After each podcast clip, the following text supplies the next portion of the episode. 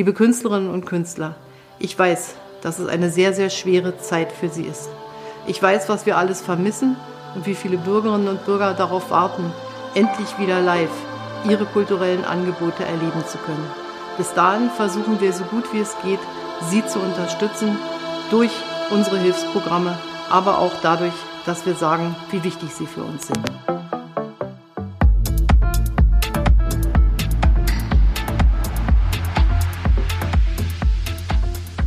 Hallo liebe Caro. Schön, dass wir dich heute bei uns im Podcast haben. Du bist Bookerin im Club Mensch Meier und selbst auch als DJ unterwegs unter dem Namen Punani. Erzähl uns doch mal bitte ein bisschen was zu dir. Ähm, wie bist du zu dem Job des Bookers gekommen und natürlich auch ein bisschen was über dich als DJ? Hallo Julian, by the way. Hi. nicht, dass, nicht, dass Caro gleich die Frage vergisst, ja? Hi, Caro. Hallo Julian, hallo Leonie. Schön, dass ich hier im virtuellen Raum dabei bin. Ja, ich bin Caro. Ich äh, lege auf unter dem DJ-Namen Punani und bin Bookerin und Veranstalterin im Mensch-Meier Club. Äh, da haben Leonie und ich uns auch letzte Woche kennengelernt. Äh, deswegen ist das hier jetzt so zustande gekommen. Im Grunde bin ich so ein bisschen, würde ich sagen, über so politische Zusammenhänge zum Veranstalten gekommen. Ich äh, war immer viel in verschiedenen Gruppen unterwegs, die so queer-feministische und antirassistische Sachen gemacht haben. Und wie das so ist, dann braucht man ja immer Geld und dann liegt es ja oft nahe, eine Soli-Party zu veranstalten.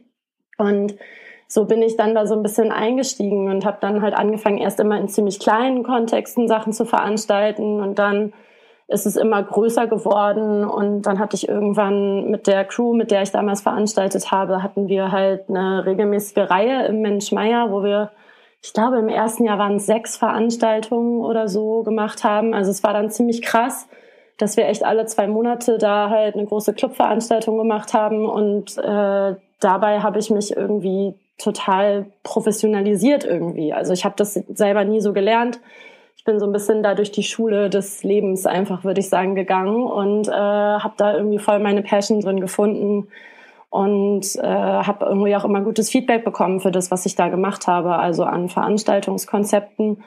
Und so bin ich dann so ein bisschen beim Mensch Meier im Grunde eingestiegen. Also ich habe, glaube ich, bei der ersten Veranstaltung, die ich da mitgemacht habe, war 2015, also kurz nachdem der Laden aufgemacht hatte, und dann war ich halt lange als freie Veranstalterin sozusagen mit dabei. Und dann ab 2018 war ich fest im Team und war äh, in der Programm AG, im Booking und habe äh, mit noch zwei anderen Personen im Menschmeier sozusagen die Hauptverantwortung fürs Booking und die ganze Programmkoordination. Und bei uns ist das aber auch viel Schnittstellenarbeit. Wir sind ja ein kollektiv betriebener Laden. Wir entscheiden alles im Plenum. Wir sind basisdemokratisch. Dementsprechend sitze ich natürlich auch viel im Plenum und schnack mit anderen Leuten über andere Sachen, die jetzt nicht nur Booking sind. Äh, ja. Und mit dem Auflegen war es eigentlich ähnlich. Also ist ja bei allen eigentlich so ein bisschen so, ne? Wir sind halt immer die Leute gewesen, die gerne Musik anmachen auf Partys. Irgendwann denkt man sich so, hey, ich habe diesen Controller irgendwie in der Hand, komm, ich mache das jetzt einfach mal, äh, wie das halt so läuft, ne? Und äh, bei mir war auf jeden Fall auch immer noch eine krasse Motivation, so halt auch so ein bisschen was zu beweisen, würde ich sagen, weil ich äh, immer schon in Freundeskreisen war, in denen viele Leute aufgelegt haben, aber es waren eigentlich immer nur die Typen. Also ich hatte, als ich jünger war, eigentlich keine, so würde ich sagen, weiblichen Vorbilder. Ähm, und da war bei mir dann so ein bisschen der Ehrgeiz da, so ein bisschen so, hä, wenn die das können und wenn die damit Geld verdienen können, dann will ich das auch. Und Genau, so bin ich dann da so ein bisschen reingerutscht und äh, mein DJ-Name spielt auch so ein bisschen auf sowas an. Was heißt denn nochmal Punani? Das wäre jetzt meine Frage gewesen. Wir wissen, glaube ich, wir beide, was die Punani bedeutet. Wenn man den Podcast von Ines Agnoli hört, dann ähm, weiß man, glaube ich, was die Punani auch bedeutet, ne? Also Punani ist, äh, ich habe das mal, weil ich werde das ja sehr häufig gefragt, habe ich das mal ziemlich genau recherchiert im etymologischen Wörterbuch, also so sozusagen was der Wortstamm ist und der Wortstamm kommt ähm, aus dem Althawaiianischen und bedeutet, also Punani bedeutet im Althawaiianischen blühende Blüte und wird aber umgangssprachlich, also vor allem im afrokaribischen Raum, so in Westafrika, Jamaika und so weiter, wird es eigentlich für Vulva verwendet. Mhm, und genau. ich hatte mal eine Mitbewohnerin, ähm, die das halt immer gesagt hat, wenn sie über ihre Vulva gesprochen hat, hat sie immer von ihrer Punani gesprochen und ich fand, es war halt so ein mega cooles Wort, weil es war irgendwie, es ist halt kein Wort, was irgendwie schambehaftet ist oder kein Wort, was irgendwie eklig ist oder was es auch so negiert oder so, sondern es ist ein Wort, was, also ich finde, das hat eine schöne, es hat einen schönen Klang und ja, also für mich ist das so ein ganz positiv besetztes Wort und äh, genau, es war dann, wie das halt so ist mit DJ-Namen, ne? so, hä, wir müssen dich jetzt irgendwie auf den Flyer schreiben, wie heißt du denn? Und so, ey, ja, keine Ahnung, ich habe eigentlich keinen DJ-Namen, äh, schnell halt irgendwie was ausgedacht. So, und jetzt habe ich den Namen halt und fühle mich aber immer noch auch total wohl mit dem. Und ich glaube, ich habe noch nicht das Selbstbewusstsein, mich jetzt Caroline Lux zu nennen, wie so ein ernster mhm. Techno-DJ oder so. Die Phase kommt dann irgendwann. Ja, ja, ja, das ist tatsächlich so ein bisschen so ein Ding, sich mit dem eigenen Namen dann hinzustellen. Verstehe ich. Ähm, hat denn der Name auch tatsächlich was damit zu tun? Hattest das ja vorhin auch schon angesprochen, ähm, dass du da, äh, also in Bezug auf ähm, Frauen auch in dem Business, beziehungsweise Equal Booking, ähm, ist das auch so ein bisschen die Herkunft des Namens? Ja, also ich wollte auf jeden Fall ein DJ-Namen, der auch so ein bisschen ausdrückt, wofür meine Musik steht. Und meine Musik steht auf jeden Fall auch für Female Empowerment. Also ich will auf jeden Fall, dass sich Leute erstens vielleicht durch meine Anwesenheit hinter den DJ-Decks sozusagen irgendwie ermächtigt fühlen, vielleicht selber DJs zu werden, weil das hat mir früher definitiv gefehlt. Ähm, und auf der anderen Seite versuche ich auch halt über meine Mucke ziemlich viel Message mit reinzubringen. Also ich komme eigentlich aus dem Hip-Hop, wo natürlich die Vocals total krass im äh, Fokus stehen die ganze Zeit. Habe mich mehr und mehr auch in so eine elektronische Richtung jetzt entwickelt. Also früher war ich richtig straight, also nur Hip-Hop aufgelegt, niemals Techno. Das war so richtig verboten für mich. Ähm, deswegen komme ich halt aus. Warum? komme ich gleich noch zu. Aber ich komme auf jeden Fall sozusagen aus einer Ecke, wo die Vocals total präsent sind und gerade im Hip-Hop und auch in der Bassmusik, also alles so sample-basierte Mucke, ist halt, äh, gibt es ja viel diese Vocals, wo so Männer, Frauen auf dem Dancefloor so sagen, was sie halt machen sollen. Also sie sollen halt mit den Ärschen wackeln und sie sollen sexy sein und sie sollen irgendwie Lapdance machen und so weiter.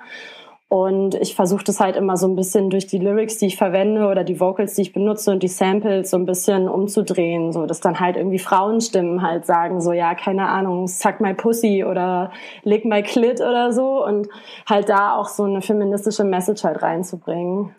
Ich habe da, ich, also äh, da, da begebe ich mich, äh, wenn ich anfange zu diskutieren, sehr schnell auf dünnes Eis, ja, kann ich gleich mal sagen. Aber ich fand zum Beispiel, also wenn wir da mal jetzt ein bisschen drüber reden, im musikalischen Bereich ähm, gibt's ja auch, ähm, wie heißen das, Sixten zum Beispiel. Ne? Und Sixten mhm.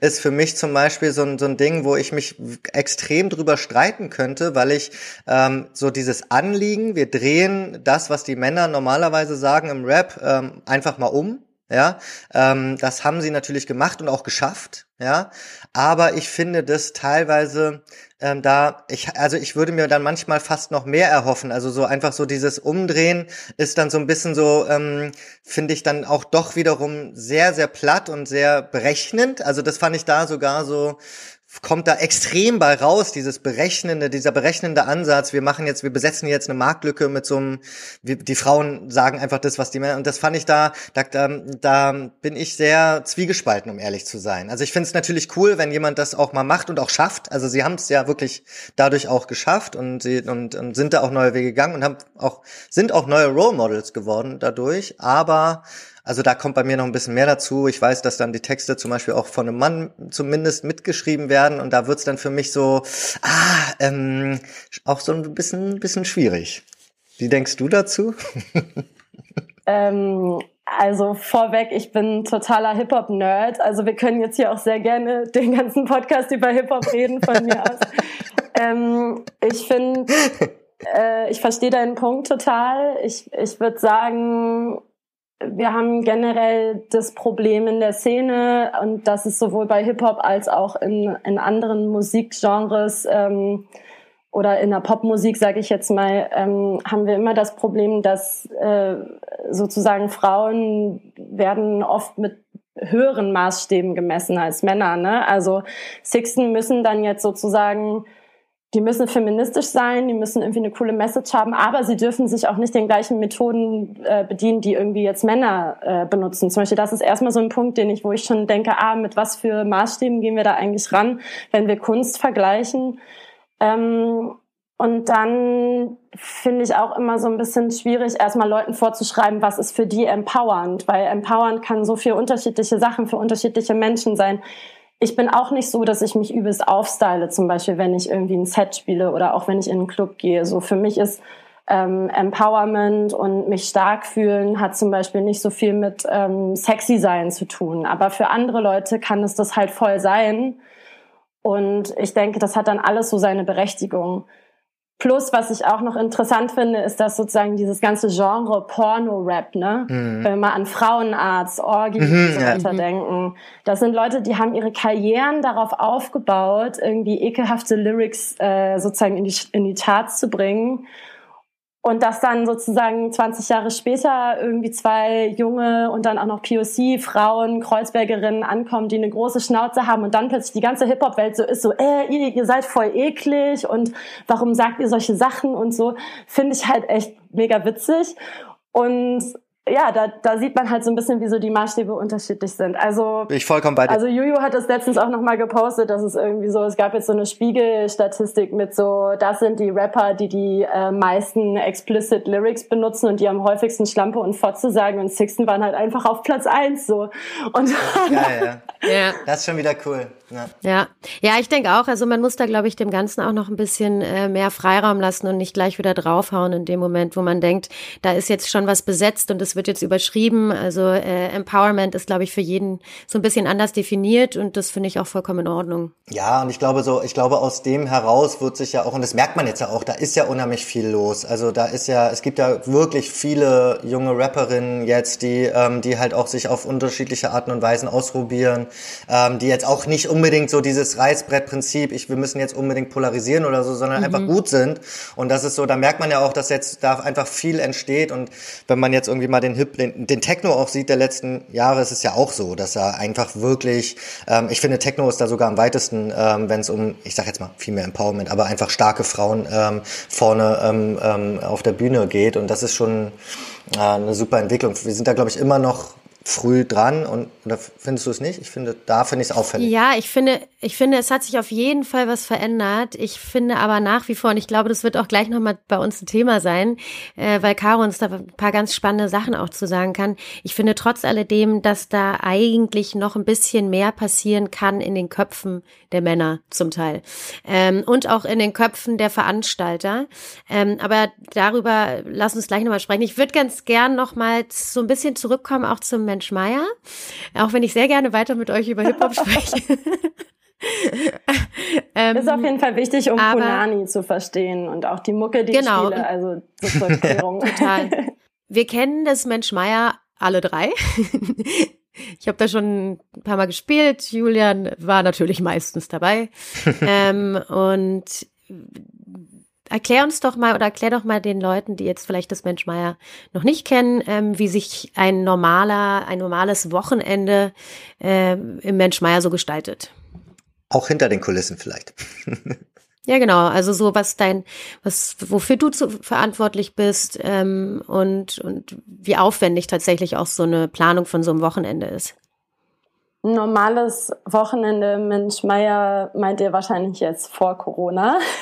2019. alles vor 2020. Damals, als die Welt noch in Ordnung war. Ähm, ja, wisst ihr noch damals? Also ein normales Wochenende Mensch Meier ist äh, echt, würde ich sagen, schwer zu beschreiben, wenn man es nicht selber mal miterlebt hat, äh, vor allem hinter den Kulissen wir sind ja ein Laden, wir haben eine ziemlich große Bandbreite von Veranstaltungen. Also wenn du dich nicht vorher spezifisch informierst, jetzt auf Social Media oder auf der Homepage und richtig die DJs nachschaust, die bei uns spielen, dann wenn du einfach nur blind hingehst, dann weißt du gar nicht so richtig, was da läuft. Ne? Also wir haben ja, musikalisch sind wir ziemlich breit aufgestellt. Wir haben Hip-Hop-Partys, wir haben Techno-Partys, wir haben House-Partys, Disco. Also sozusagen es ist sehr unterschiedlich. Und wir arbeiten ja auch mit einer ziemlich großen Range von VeranstalterInnen und Kollektiven und Crews zusammen. Wir nennen das bei uns immer Kooperationsveranstaltungen, weil wir halt sozusagen in Kooperation mit anderen Leuten Veranstaltungen planen. Ähm, wir haben auch immer einen gemeinsamen Line-up-Prozess sozusagen. Ähm, das ist dann auch das, wofür ich ja viel verantwortlich bin, mir anzuschauen, was, was habt ihr vor, was ist euer Konzept, wie wollt ihr das umsetzen, wer soll das spielen, habe ich das Gefühl, das passt bei uns in den Laden rein und so weiter. Ähm, genau, da haben wir einfach eine ziemliche Range von verschiedenen Menschen und äh, das kann dann an einem Wochenende, äh, also je nachdem, welche Kombination das so ist. Wir haben ja meistens freitags, samstags offen, manchmal sonntags noch. Manchmal, wenn Sommer ist, haben wir auch das ganze Wochenende offen und haben dann noch ähm, draußen so ein bisschen Programm. Wir haben ja manchmal auch so festivalartige Veranstaltungen, je nachdem. Ähm, und wenn dann da zum Beispiel zwei Kooperationsveranstaltungen an einem Wochenende stattfinden, äh, haben wir natürlich auch zwei Crews im Haus, die irgendwie manchmal aus, keine Ahnung, 50 bis 80 Menschen bestehen oder so. Ähm, wir haben dann auch ein paar so VeranstalterInnen, die wirklich sich die übelste Platte machen und eine Woche vorher kommen schon, äh, den Laden komplett umbauen, äh, die streichen dann da richtig schon.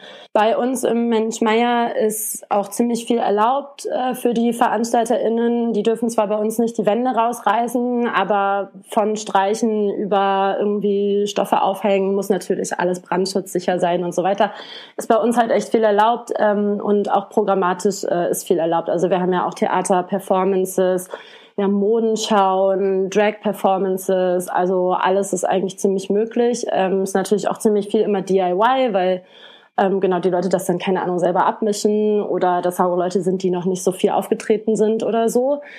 Ähm, ja, deswegen kommen da ziemlich viele Leute zusammen und so, das baut sich dann immer schon die Woche über so total auf. Also, weil ich bin ja immer montags bis freitags eigentlich mehr oder weniger im Haus. Ähm, mache da so meine Arbeit und äh, sitze die ganze Zeit im Büro und die VeranstalterInnen sind dann eigentlich auch schon immer vor Ort. Äh, wir essen dann auch gemeinsam zum Mittag und man lernt sich halt schon so über die Woche kennen und dann ist es halt immer ein super schönes Gefühl, wenn es dann irgendwie Samstag irgendwie halbe Stunde vor Einlass. Es wird so richtig äh, spannend, alle sind schon so auf ihren Positionen, alle checken nochmal so den letzten Rest, ist jetzt irgendwie alles safe, äh, alle gucken sich nochmal die Timetables an und so, dann machen wir immer eine große Vorstellungsrunde mit allen Beteiligten, wo wir uns aus dem Haus sozusagen alle vorstellen, die verschiedenen Gewerke, wer arbeitet alles, unser Awareness-Team erklärt nochmal das Awareness-Konzept, ähm, die VeranstalterInnen bringen ja manchmal auch noch selber ein Awareness-Team mit, dann genau, da gab es dann auch meistens schon Vorgespräche, die stellen sich dann nochmal vor. Ähm, dann wird nochmal das Programm einmal durchgegangen, dann gibt's einen Schnaps für alle und dann machen wir die Türen auf. Und das ist halt immer so ein Moment, den ich einfach liebe, so, weil das sind einfach äh, teilweise sechs Monate Arbeit oder so von so vielen verschiedenen Menschen, die da dann reinfließen in diese eine Veranstaltung ähm, und das kommt dann alles zusammen so. Was heißt das denn ähm, jetzt beim Mensch Meier, wenn du sagst basisdemokratisch? Welche Entscheidungen trifft ihr dann wie? Also was ist da vielleicht auch anders als bei normalen Clubs?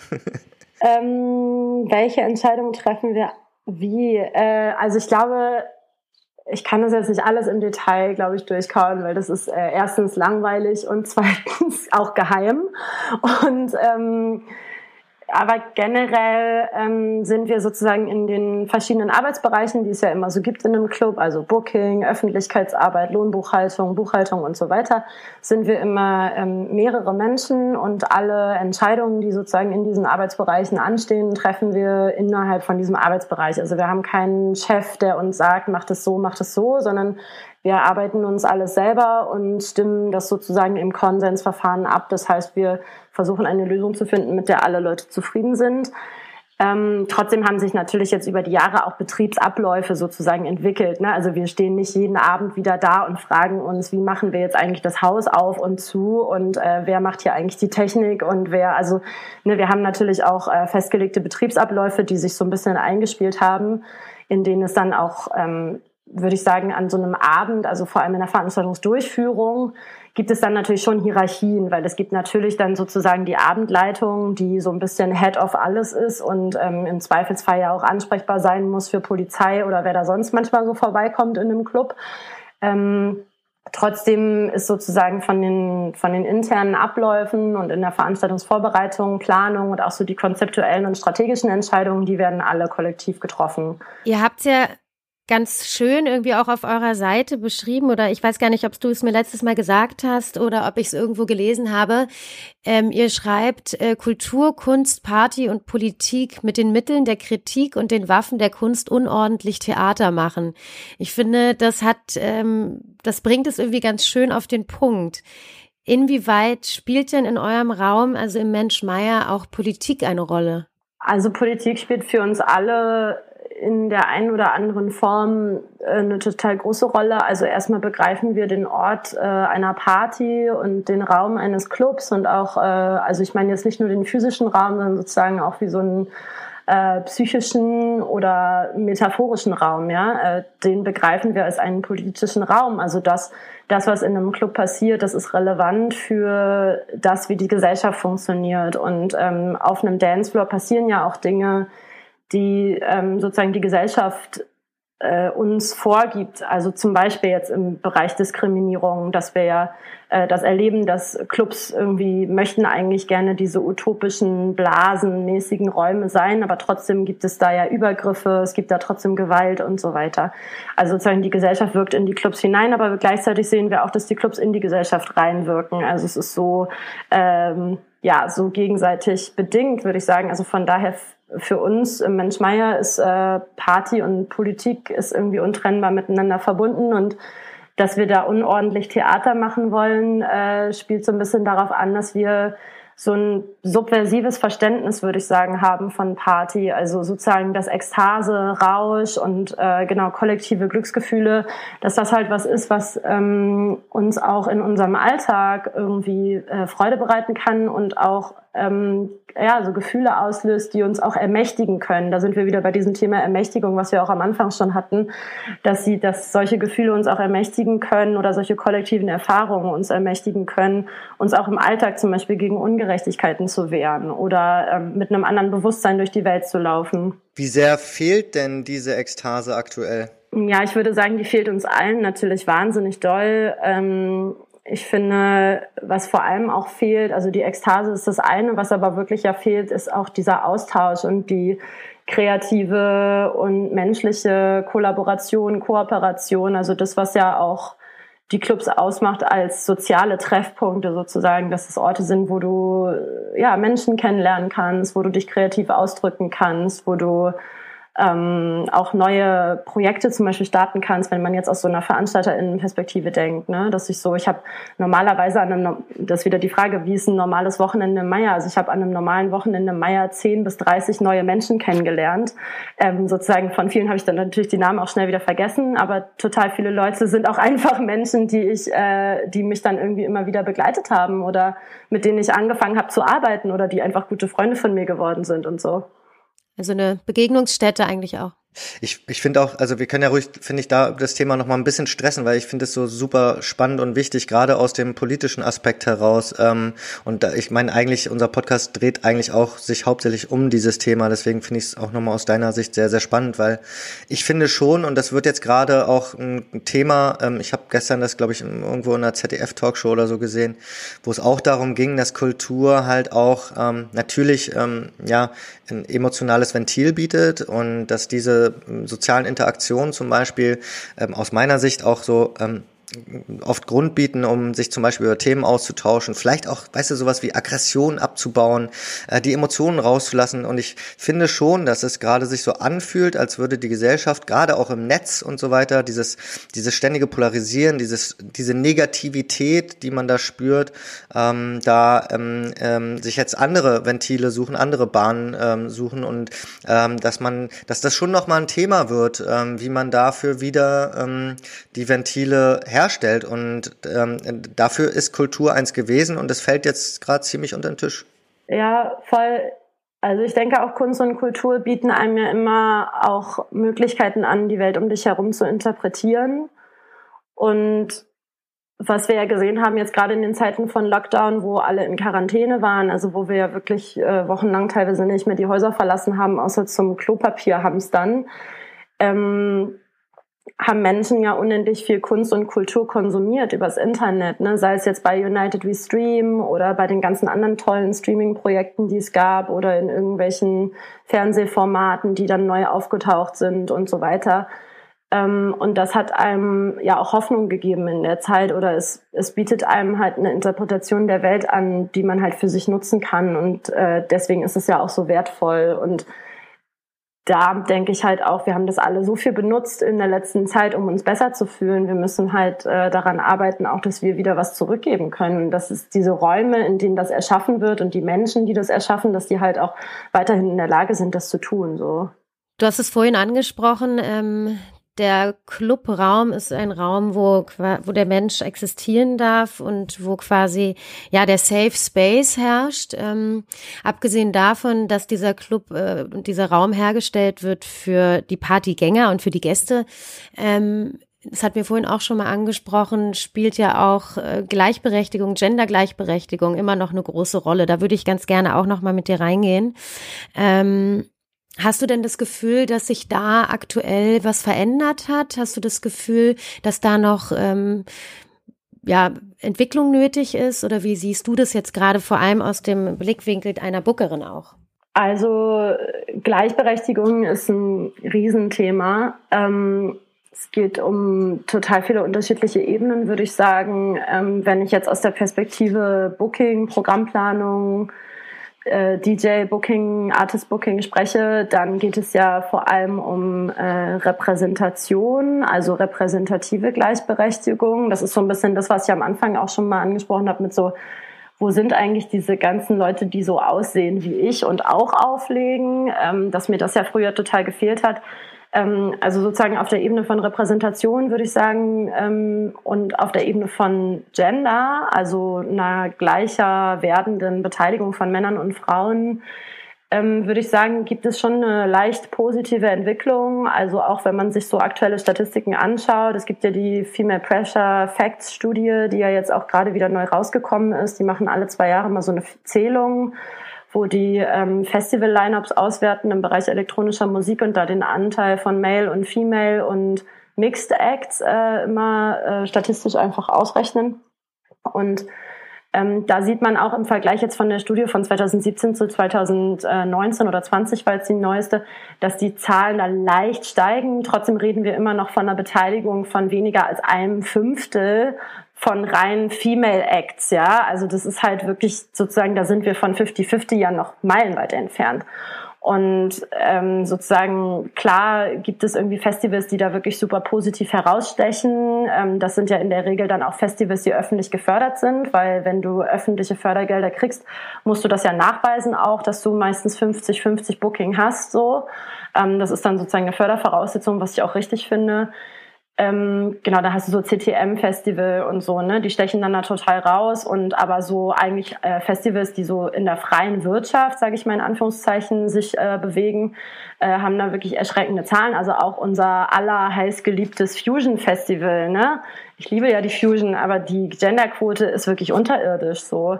Und das war auch ein Grund, wo wir dann auch gesagt haben, wir machen ja mit dem Mensch Meier auch ein Floor zum Beispiel auf dem Fusion Festival, wo wir gesagt haben, wir wollen da sowas wie eine 80-Prozent-Quote im Grunde erreichen, damit wir das auch ein bisschen auffangen können ne, in unserem Booking, dass wir da wenigstens einen Teil zu beitragen können.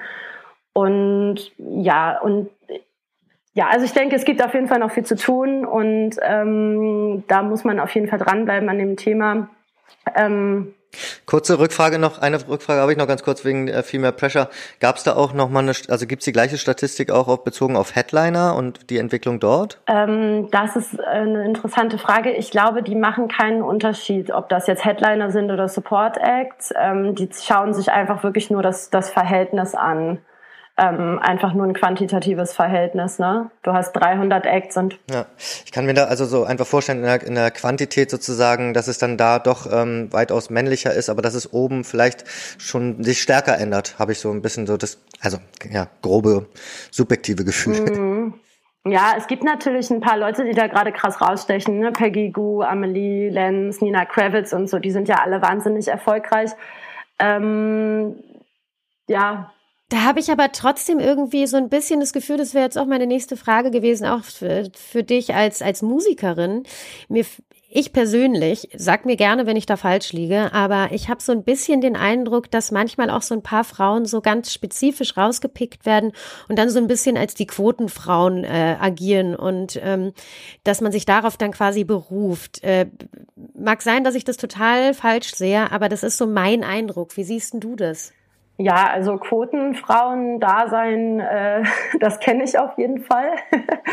ähm, ich habe äh, schon total häufig selber Anfragen bekommen, wo ich, wo es mir wirklich kalt den Rücken runtergelaufen ist, als ich da erstens die Anfrage gelesen habe und zweitens dann auch gesehen habe, in was für einem Line-up mich, mich dann da auch wiederfinden soll. Und ähm, manche Leute oder manche Veranstalter, ich sage jetzt explizit nicht die gegenderte Form, weil das sind halt in der Regel Männer, ähm, manche Veranstalter geben sich noch nicht mal die Mühe, so zu tun, als ob sie sich für dich interessieren würden, sondern die schreiben einfach ganz offen so, hey, ähm, äh, die einzige weibliche DJ ist uns abgesprungen, ähm, hast du Lust, äh, hast du Lust, den Slot zu nehmen? So und ich bin halt so, okay, erstens, das ist, hast du dir mal angehört, was ich spiele, weil ich spiele halt kein Haus zum Beispiel und das ist irgendwie ein Hausbooking.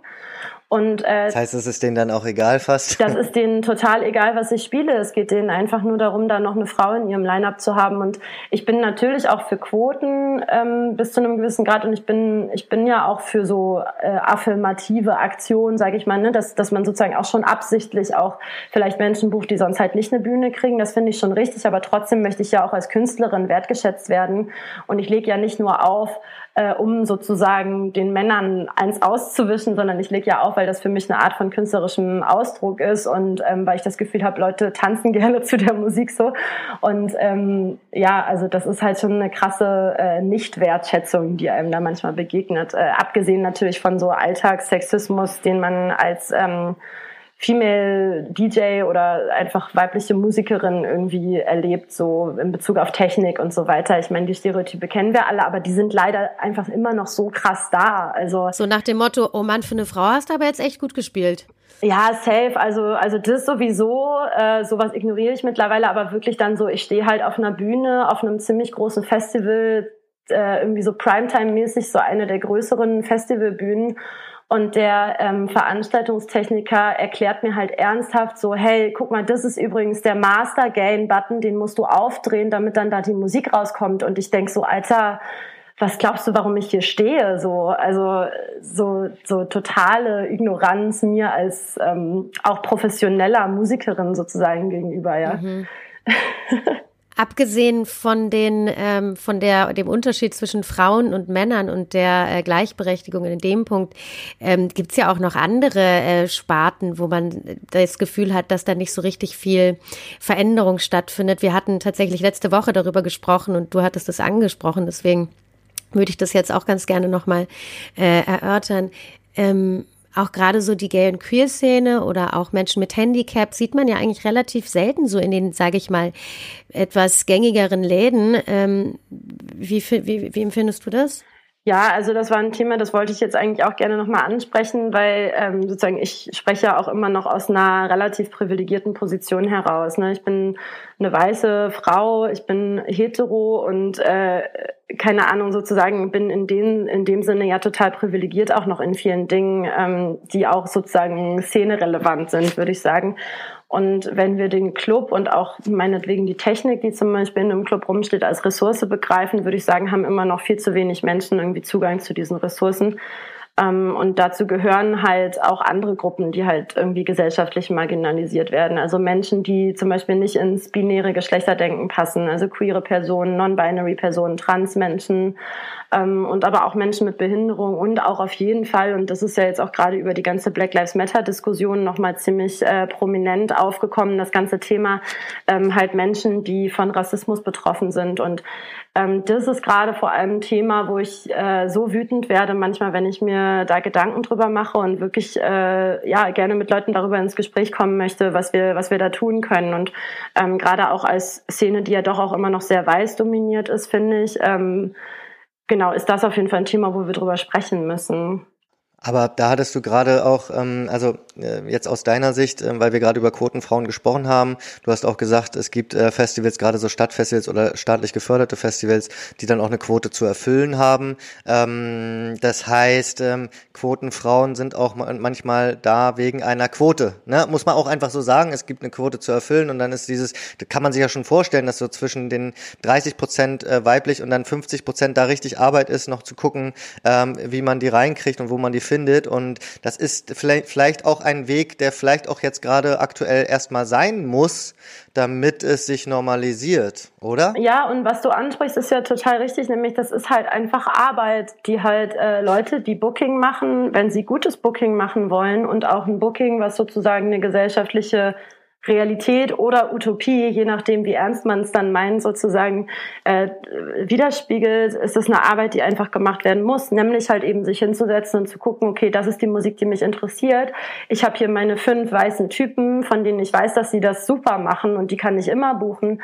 Aber wo sind denn jetzt eigentlich die fünf coolen Frauen oder Non-Binary oder Trans-Menschen und wo sind noch die fünf POC-Personen, die das genauso gut können und die aber von mir noch niemals eine Bühne bekommen haben und mich da hinzusetzen, das zu recherchieren, das ist halt die Arbeit. Und das ist aber ja auch das, was BookerInnen halt können, weil was wir ja können, das ist ja unsere Profession sozusagen, ist ja eben neue Talente entdecken, Menschen kennenlernen, Musik anhören, irgendwie Netzwerken und so weiter, ne? Und auch da irgendwie so Netzwerke haben, in denen man halt mal rumfragen kann und so. Abgesehen davon, dass es ja auch schon ziemlich viel gibt, wo man einfach nur sich informieren muss im Internet. Also Female Pressure habe ich schon erwähnt, ist ja eine Datenbank auch, wo du ja einfach recherchieren kannst. Du kannst es ja filtern einfach nach äh, Genre, nach Stadt und so, ne? Und dann werden dir da die Leute alle angezeigt und so. Ähm, ich fände das interessant, sowas in die Richtung auch nochmal aufzubauen für POC-Menschen zum Beispiel, die halt eine Bühne kriegen sollten, mehr in Berlin oder so. Aber da gibt es auch schon Initiativen auf jeden Fall von, von Labels, die sich da gerade zusammenschließen. Ähm, es gibt ja auch zum Beispiel den Black Bandcamp Friday, ähm, wo gerade immer jeden Freitag Musik gefeatured wird von schwarzen ProduzentInnen. Ähm, das ist auch eine ganz tolle Aktion, finde ich, von Bandcamp und so weiter. Also es gibt da ja auch schon Initiativen, aber Leute müssen das halt auch nutzen und halt wirklich aktiv über den Tellerrand schauen. Genau, und darüber auch einfach Bescheid wissen. Ne? Ja. Also ich finde, dass einfach da noch ganz, äh, dass da auch noch ganz viel Aufklärung und, und Informationsfluss fehlt zum Teil. Absolut. Wir sind da noch ganz am Anfang, glaube ich, auch die, also gerade die deutsche Musikindustrie an sich oder Veranstaltungsindustrie. Ich weiß nur, dass zum Beispiel Rock City Hamburg hat dann auch jetzt eine Initiative gestartet, Music Women Germany, wo es auch erstmal einfach nur um eine Datenbank geht. Aber sowas ist natürlich einfach schon mal ein Schritt, so einfach, da, um sich da zu connecten. Und ich glaube, in dem Bereich, also gerade bei Female Empowerment, glaube ich, passiert einiges. Ist natürlich noch ein weiter Weg, aber ich glaube, in den ähm, ja, kleineren Gesellschaftsgruppen, ähm, da ist wirklich noch viel zu gehen. Oder auch das, was wir ja auch schon als Thema hatten äh, mit der Christina Schäfers äh, Key Change. Also das Key ist ja auch ja. etwas, was da äh, auf jeden Fall auf dem richtigen Weg ist. Das ist dann auf europäischer Basis, ja. Genau. Sag mal, Caro, um jetzt nochmal kurz ähm, in, zur, zur aktuellen Situation zu kommen. Wir sind ja in einer etwas besonderen Situation gerade und ihr Veranstalter und Clubs natürlich insbesondere. Ähm, wie, ähm, wie stellt sich eure aktuelle Situation dar? Wie ist deine Situation auch als Veranstalterin ähm, oder Bookerin? Ähm, und ähm, ja, wie stellt ihr euch gerade aktuell auf und wie geht's vielleicht auch dann in den nächsten Tagen, Wochen überhaupt weiter? Hm, schwierige Frage. Also es gibt, äh, würde ich sagen, gerade jetzt auch in diesem zweiten Lockdown Light irgendwie ein paar mehr Lichtblicke für mich jetzt persönlich, als es noch im März, April der Fall war, muss ich ganz ehrlich sagen, weil ich mich mittlerweile an diese neue Normalität schon so ein bisschen gewöhnt habe, so mit Homeoffice und es gibt eh keine Veranstaltung und so weiter. Ähm, wir haben jetzt die Zeit im Mensch Meier, würde ich sagen, ziemlich gut eigentlich genutzt, um nochmal so ein paar Grundsatzprojekte, Umbauten und so weiter irgendwie voranzutreiben. Ähm, Im Booking-Bereich haben wir die Zeit wirklich genutzt, um über diese Themen, die ich ja auch gerade alles schon angesprochen habe, echt uns viel Gedanken drüber zu machen, da irgendwie intern viel diskutiert ähm, und auch neue Veranstaltungsformate entwickelt und äh, haben natürlich wie bescheuert Förderanträge geschrieben, was glaube ich alle gerade so ein bisschen machen. Und äh, gerade ist noch so ein bisschen die Phase, wo man jetzt so ein bisschen hofft äh, und äh, wartet, sozusagen, was davon wird jetzt dann auch gefördert. Ähm, aber ja, ich bin eigentlich ganz optimistisch, dass bei uns bald wieder ein bisschen was geht. Ach toll. Ähm, also du meinst nach dem Lockdown? Ich will noch nicht zu viel verraten. du meinst aber nach dem Lockdown? Ja, also nach dem Lockdown sowieso. Aber sozusagen wir, wir arbeiten gerade auch schon so ein bisschen an so Ideen für mehr digitale Formate, da irgendwie so ein bisschen Online-Ausstellungen, also sozusagen diese, diese Mischung von analogen und digitalen Formaten haben wir schon versucht, so ein bisschen voranzutreiben. Das ist natürlich für uns auch Neuland und wir müssen uns da drin auch noch ein bisschen orientieren, aber ich glaube, wir haben halt einfach echt alle ziemlich Bock, was zu machen. Und ähm, ja, wir sind eigentlich relativ fleißig. Ja, und man sieht ja jetzt irgendwie auch gerade, dass ganz spannend ist, dass viele Clubs jetzt tatsächlich auch ihre Räumlichkeiten zur Verfügung stellen für andere Projekte, mhm. also gerade im Kunstbereich, ähm, da einfach äh, den Raum irgendwie freigeben und äh, Ausstellungen äh, etc. zu veranstalten, was ja irgendwie auch ganz gut funktioniert tatsächlich. Ja, wir haben im Meier auch ähm, ziemlich viele Anfragen tatsächlich bekommen, sofort, äh, als es losging mit Corona für äh, ja, Filmdrehs und äh, Treffen und kleine Konzerte und irgendwie nochmal ein Videodreh und so weiter. Ähm, wir haben das meiste tatsächlich immer nicht gemacht, weil wir gerne auch erstmal die Zeit nutzen wollten, um den Laden irgendwie wieder fit zu machen, die Baustellen irgendwie abzuschließen, die wir da hatten und so weiter. Ähm, wir werden jetzt aber in nächster Zeit wahrscheinlich hin und wieder auch mal was Kleineres machen. Ähm, also sofern das natürlich jetzt vielleicht dann ab Dezember wieder möglich ist. Und ja, so alternative Nutzungskonzepte sind für uns nicht so alternativ, würde ich sagen, weil wir hatten ja schon immer eine ziemliche Bandbreite. Ne? Wir hatten ja auch immer schon Lesungen und Performances und so. Wir waren ja nicht immer ein reiner Clubbetrieb eigentlich. Ähm, und das vermissen wir natürlich am meisten, würde ich sagen. Also den Clubbetrieb natürlich, ja. Kann man denn diesen, diesen Safe Space sozusagen der Clubs ähm, in den digitalen Raum äh, verfrachten? Ja, das ist eine interessante Frage. Also bei United We Stream gab es ja auch ein Awareness-Team. Also das waren ähm, Einmal waren es Leute, die sozusagen intern von, von den Leuten, die United We Stream gemacht haben, so ein bisschen auf ja, bei den ganzen Online-Plänen und so geschaut haben, wie ist da eigentlich so das Redeverhalten, ähm, wie ist so der Ton und so weiter. Und da konnte man sich auch so hinwenden, wenn man Probleme hatte mit einer Person oder so.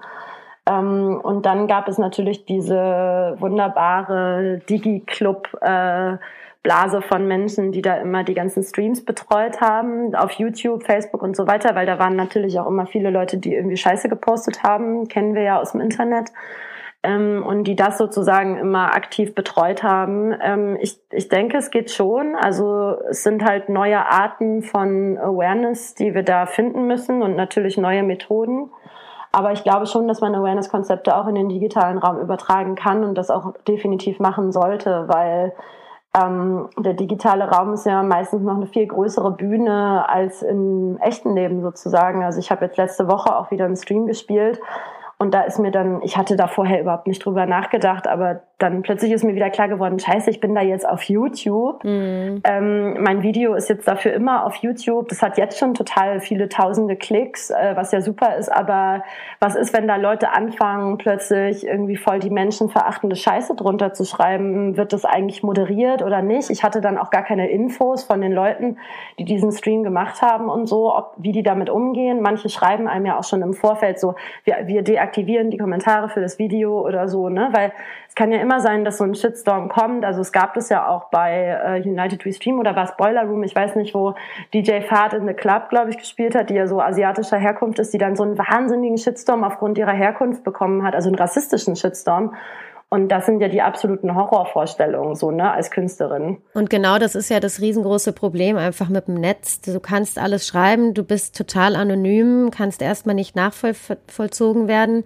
Und ähm, das ist halt generell, glaube ich, insbesondere in dieser Szene schon ein Problem. Ähm, Wenn es dann darum geht, äh, ob es jetzt der ähm, Burning Man, äh, digitale Burning Man war oder ich weiß nicht, was für ganze Veranstaltungen es da noch gab, aber man ist halt wirklich, äh, man kann sich da ziemlich, ziemlich frei äußern und das kann natürlich dann auch alles sein. Also ich finde es ein mhm. bisschen schwierig, ich finde es ein bisschen schwierig, wenn auch spannend, das mal zu erleben, aber ich finde es trotzdem schwierig, weil es halt einfach nicht so kontrollierbar ist. Ja, und im, im Club hast du ja immer die Möglichkeit, die Leute rauszuschmeißen, ähm, was wir ja auch gerne machen bei Leuten, die halt ähm, sozusagen sich nicht an unsere Hausregeln halten und äh, sozusagen unser Awareness-Team ignorieren oder so. Ähm, und da hat man sozusagen dann immer direkt dieses, dieses Instrument so an der Hand. Das hast du im digitalen Raum natürlich nicht so richtig. Ne? Also du kannst natürlich dann die Leute blocken oder so aber äh, die dürfen trotzdem ja noch auf der Party bleiben im übertragenen Sinne, ja, weil die dürfen ja trotzdem sich noch alles angucken, die dürfen weiterhin sich keine Ahnung die Streams anschauen und so und ja.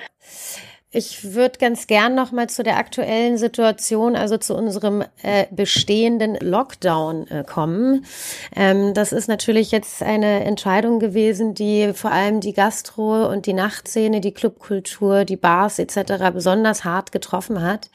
Und ähm, so richtig möchte man gefühlt auch nicht in der Haut der Politiker stecken.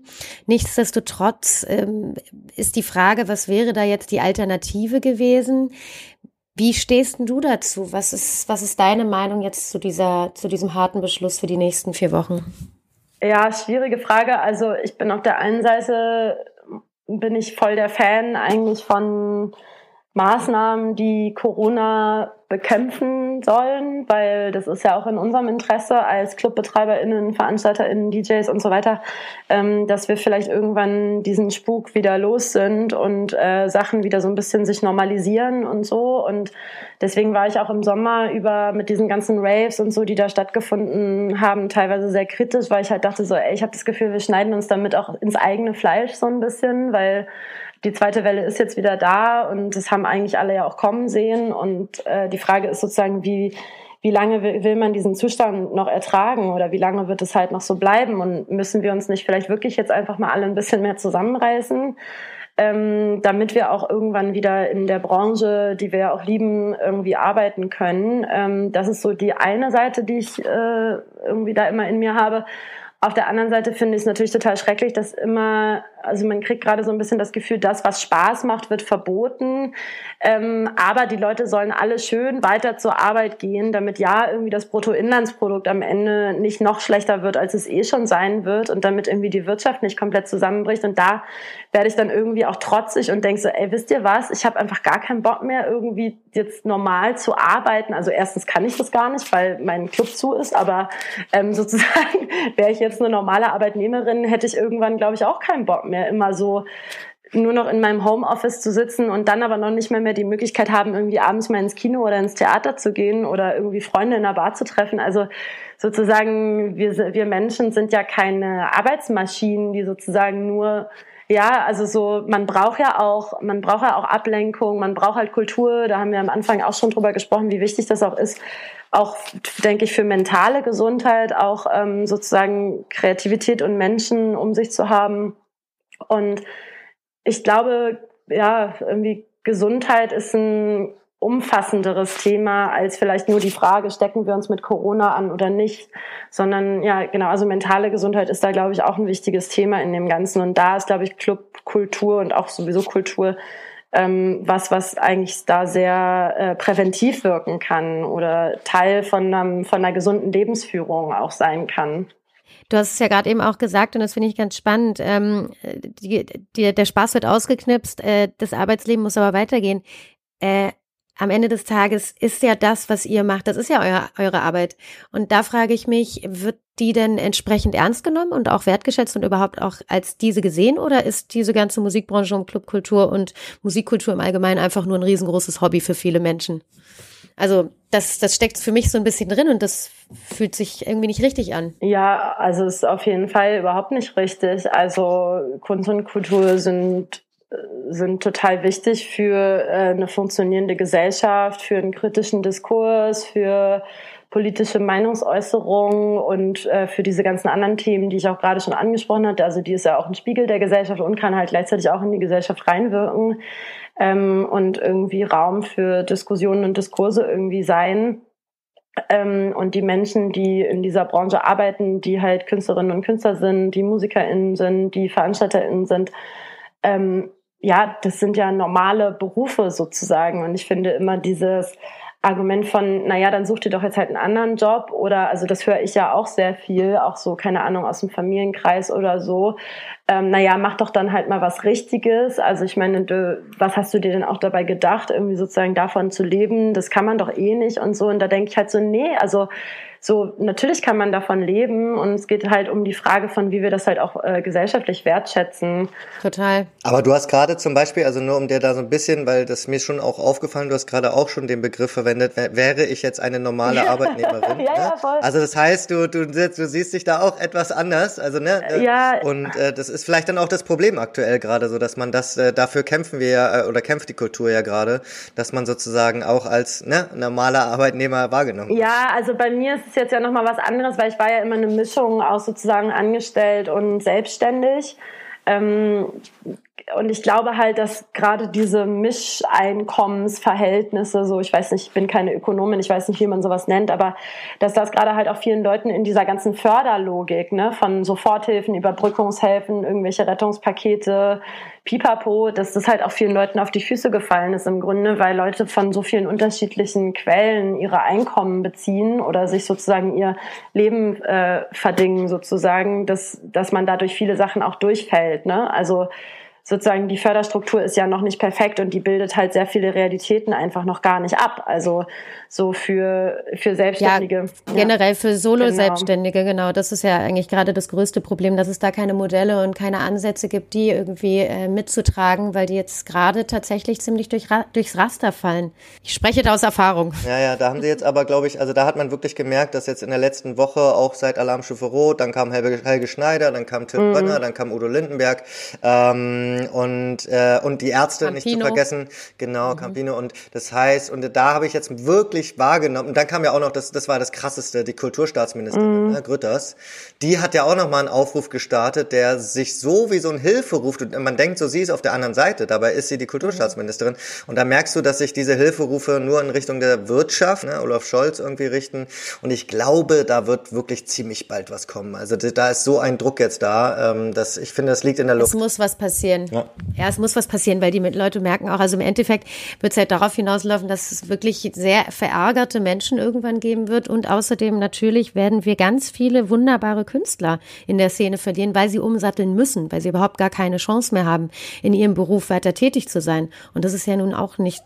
Alle, die dazugehören und die darunter, also die vielleicht noch eher dich. Zu den Künstlern, ja, du hast vollkommen recht. Da, da, da gehören natürlich aus der gesamten Veranstaltungsbranche, also das fängt beim Oberbeleuchter an, der Soundingenieur, das sind die äh, Night Manager, das sind, also ne, die Leute vergisst man leider ganz oft. Äh, und es sind eben nicht nur die Künstler, sondern es ist die gesamte Veranstaltungsbranche und jeder Mensch, der dafür, dafür verantwortlich ist, dass so ein Konzert oder eine Veranstaltung, ein Festival oder was auch immer überhaupt stattfinden kann. Ich glaube, was da auch noch vielleicht ein bisschen mit reinspielt, ich weiß nicht, wie ihr das seht, ist aber die Kultur, die Musik, die Kreativität, ja, das sind jetzt nicht unbedingt, wenn ich jetzt mal von mir ausgehe, nicht unbedingt die Leute, die äh, Förderanträge schreiben die ganze Zeit. Mhm. Ja, so ich glaube, das ist auch nochmal so, auch noch mal so ein Ding, was vielleicht aber sogar auch ganz, also ne, vielleicht langfristig ja. ganz gut ist, dass man jetzt gerade sich damit auseinandersetzen muss, ja, so, aber es ist natürlich auch erstmal, man ist eigentlich ähm, weit davon entfernt, äh, die perfekte Person dafür zu sein, um, um sich in so ein System reinzubegeben. Total. Und was ich gerade auch total spannend finde, ist, ähm, dass ganz viele Menschen und äh, Kollektive aus dem kreativen Bereich sich dennoch zusammentun. Und ich finde, da findet gerade ein echter Zusammenhalt statt und ähm, sich dann versuchen, irgendwie aus der Not eine Tugend zu machen. Und beispielsweise habe ich letztens mit einer Frau gesprochen, die äh, macht die ähm, Juicy Bar mit äh, beim beim Garbage Festival Marcella und die arbeitet jetzt mit ein paar Jungs zusammen, die sich Blindspots nennen und die sind normalerweise dafür verantwortlich, äh, Festivals mit aufzubauen da es dieses Jahr keine Festivals gibt, haben sie sich überlegt, okay, was können wir sonst machen? Und die reisen jetzt nach Beirut und fangen da an, den Leuten ihre Häuser wieder aufzubauen und den Menschen ihre Bars wieder zusammenzukloppen und äh, die Garagen wieder herzustellen. Und das finde ich so geil, dass man einfach wirklich schaut, okay, was kann ich und wo kann ich helfen? Und ähm, das finde ich eine richtig gute Sache. Ähm, ja, Caro. Jetzt habe ich euch voll gelabert. Und Caro gerade etwas außer Acht gelassen. Ist ja auch euer Podcast. wie sieht denn für dich, wie denkst du denn, dass es weitergeht, Caro? Also du meintest gerade, ich war schon überrascht, muss ich sagen, und sehr positiv überrascht, dass ihr da eigentlich so die Dinge ähm, ganz, ganz optimistisch eigentlich seht und das auch eigentlich, glaube ich, mit sehr viel Kreativität und ähm, ähm, ja, ähm, frischem Geiste angeht jetzt gerade. Ähm, ist es denn so, dass, dass, dass, dass auch das, der Blick aufs nächste Jahr so ist oder was, was ändert sich bei euch? Wie geht ihr vielleicht auch anders ran? Ja, was ändert sich bei uns? Also unser Vermieter wird weiterhin sehr viel Geld von uns bekommen. Das ändert sich schon mal nicht. ähm, wir müssen irgendwie langfristig schauen, wie wir dem jeden Monat da seine Miete überweisen können. Das wird sich auch nicht ändern. Und ähm, man hängt dann natürlich gerade ziemlich doll am Tropf. Ne? Also klar habe ich jetzt irgendwie hier äh, so ein bisschen die positiven Sachen auch versucht zu vorzustellen, weil ich glaube, wir versuchen natürlich auch alle irgendwie die Hoffnung nicht zu verlieren und haben ja auch Ideen und wir sind ja auch gut da drin, eigentlich flexibel zu sein, würde ich sagen, sozusagen als kreativ arbeitende Menschen ähm, und uns irgendwie auf unterschiedliche äh, Verhältnisse irgendwie anzupassen und die irgendwie für uns zu nutzen. Ähm, trotzdem ist natürlich die ganze Zeit so ein bisschen diese Angst da, ne? was ist, was ist, was passiert, wenn dieses politische Bewusstsein, was es gerade ein Stück weit gibt für die Clubs und für die Clubkultur, ähm, wenn das irgendwann nicht mehr da ist oder auch der Wille so ein bisschen verschwindet, da alle immer weiter zu fördern. Was ist, wenn tatsächlich das Geld ausgeht? Ich meine, das ist ja was, was man sich in Deutschland immer gar nicht so richtig vorstellen kann, wenn man sieht, was da gerade an Milliarden irgendwie rausgeballert wird. Aber es gibt ja trotzdem so ein bisschen diese Sorge, was, was ist ab März, äh, wenn dann gibt's dann weiterhin Soforthilfe. Wir wissen es ja immer nicht, ne? Und wir sind da gerade echt am Tropf, weil wir, wir können natürlich so nicht überleben und es wurden ja auch schon Crowdfundings gemacht und so, aber wir können ja auch nicht immer weiter unsere ganzen Stammis und die Leute, die uns wohlgesonnen sind, alle irgendwie ausbringen mit Geld. Die haben ja selber auch alle keins mehr. Ähm, ich, also genau, man hängt, man, es ist so eine ziemliche Unsicherheit da, so ein bisschen so, ah, wir wissen nicht so richtig, was passiert. Trotzdem wissen wir auch schon, dass ein paar ganz gute Sachen passieren werden, ähm, wenn jetzt diese, wenn so ein paar Anträge durchgehen, die wir halt geschrieben haben. Äh, wir hoffen natürlich, dass dann auch immer noch die ganzen Menschen da sind, die das dann letztendlich umsetzen, weil das ist ja auch nochmal so eine Sache, dass gerade viel Geld fließt, aber viel halt auch einfach bei Vermieter und Baufirmen ankommt und gar nicht so viel bei Menschen, die halt diese Anträge schreiben schreiben oder die irgendwie da drin arbeiten werden. Ähm, trotzdem bin ich äh, relativ hoffnungsvoll, weil ich habe das Gefühl, schlimmer als 2020 kann es gar nicht werden. ich habe schon so eine richtige, so eine richtige Geigenlogik entwickelt. Aber ich bin, ich, ich bin eigentlich ein bisschen hoffnungsvoll auf den Sommer wieder, muss ich sagen. Ne? Das jetzt noch so bis Januar, Februar, glaube ich, wird jetzt noch mal echt ein bisschen hart. Ähm, und ab März, April hoffe ich einfach, dass wir da wieder ein bisschen draußen mal was machen können oder dass vielleicht auch schon die äh, Regelungen zur Eindämmung der Pandemie vielleicht wieder ein bisschen lockerer werden und so. Also man darf einfach, glaube ich, die Hoffnung nicht so richtig aufgeben und äh, auch halt weiterhin darüber nachdenken, was, was auch Leonie gerade halt meinte. Ne? So, was ist das, was ich auch gerade trotzdem noch geben kann, auch wenn wir natürlich selber alle in prekären Situationen sind, halt irgendwie trotzdem weiterhin nach links und rechts zu schauen, äh, was passiert sonst so auf der Welt. Ähm, und wie können wir da auch als Szene irgendwie solidarisch miteinander und aber auch außerhalb äh, sozusagen solidarisch mit anderen Menschen sein. Ja, und dass man vielleicht auch trotz aller Trauer und trotz allen Grolls und äh, Wut und Schweiß und Blut, was man irgendwie vergießt in der gesamten letzten Zeit, in den letzten acht Monaten, die Krise vielleicht in irgendeiner Form auch als Chance sieht, sich weiterzuentwickeln. Ähm, und ja, einfach, wie du schon sagtest, das Beste versucht daraus zu machen und ähm, sich, solange es möglich ist, nicht unterkriegen zu lassen. Und gegenseitig zu unterstützen, ja. Caro so, ja, ja, das wäre schön. Du hast vorhin, du hast vorhin äh, erwähnt, dass ähm, jetzt vielleicht auch in, ähm, in, in den nächsten Tagen, Wochen bei euch ähm, was, was, was passiert. Ähm, das heißt, man müsste dann bei euch dann ähm, Facebook im Blick haben oder was macht man dann, um das mitzubekommen? Äh, beim Mensch Meier. Also ich glaube, am allerbesten wird man tatsächlich immer mit Informationen versorgt, wenn man unseren Newsletter abonniert. Wir sind ja noch so ein bisschen oldschool, weil wir haben ja äh, ganz lange Social Media komplett boykottiert. Also wir hatten gar kein Facebook, kein Instagram. Wir haben uns dann so vor einem Jahr äh, so ein bisschen der Notwendigkeit gebeugt und sind da so ein bisschen vor diesen Unternehmen in die Knie gegangen, obwohl wir das sehr lange gar nicht nutzen wollten, weil wir ja auch alle so ein bisschen aus so einer na, wie soll man das sagen, Szene kommen, wo manche Sachen auch nicht so legal sind, ähm, die in Bezug äh, mit Raves so stattfinden. ähm, und genau sozusagen die, die Raves, die früher veranstaltet wurden, die wurden ja auch nicht öffentlich gepostet, sondern das ging alles über ja. Zettelchen so. So ein bisschen sind wir auch wieder in so einer Zeit gerade. Habe ich ja auch den Eindruck.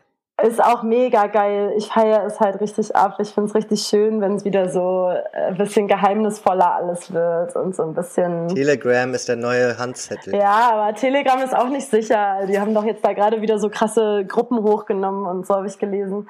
Ähm, also auf jeden Fall den Newsletter abonnieren. Das kann man auf unserer wunderschönen Website menschmeier.berlin. Da kann man sich einfach eintragen und unser Newsletter kommt normalerweise einmal die Woche. Ich glaube, im Moment kommt er eher sowas wie einmal im Monat, aber wir verlinken da auch immer Sachen, die wir toll finden. Also irgendwelche Demos, die man supporten sollte oder irgendein Podcast, den wir gut finden oder ein Set, was irgendein Resident von uns gerade hochgeladen hat. Also da wird man auch immer so ein bisschen mit so Tipps aus dem Hause Meier noch versorgt. Top. Sehr, sehr gut. Caro, lieben Dank. Vielen Dank für dieses schöne Interview. Ja, danke euch. Die Einblicke in deine und eure Welt. Sehr spannend. Vielen, vielen Dank, Caro.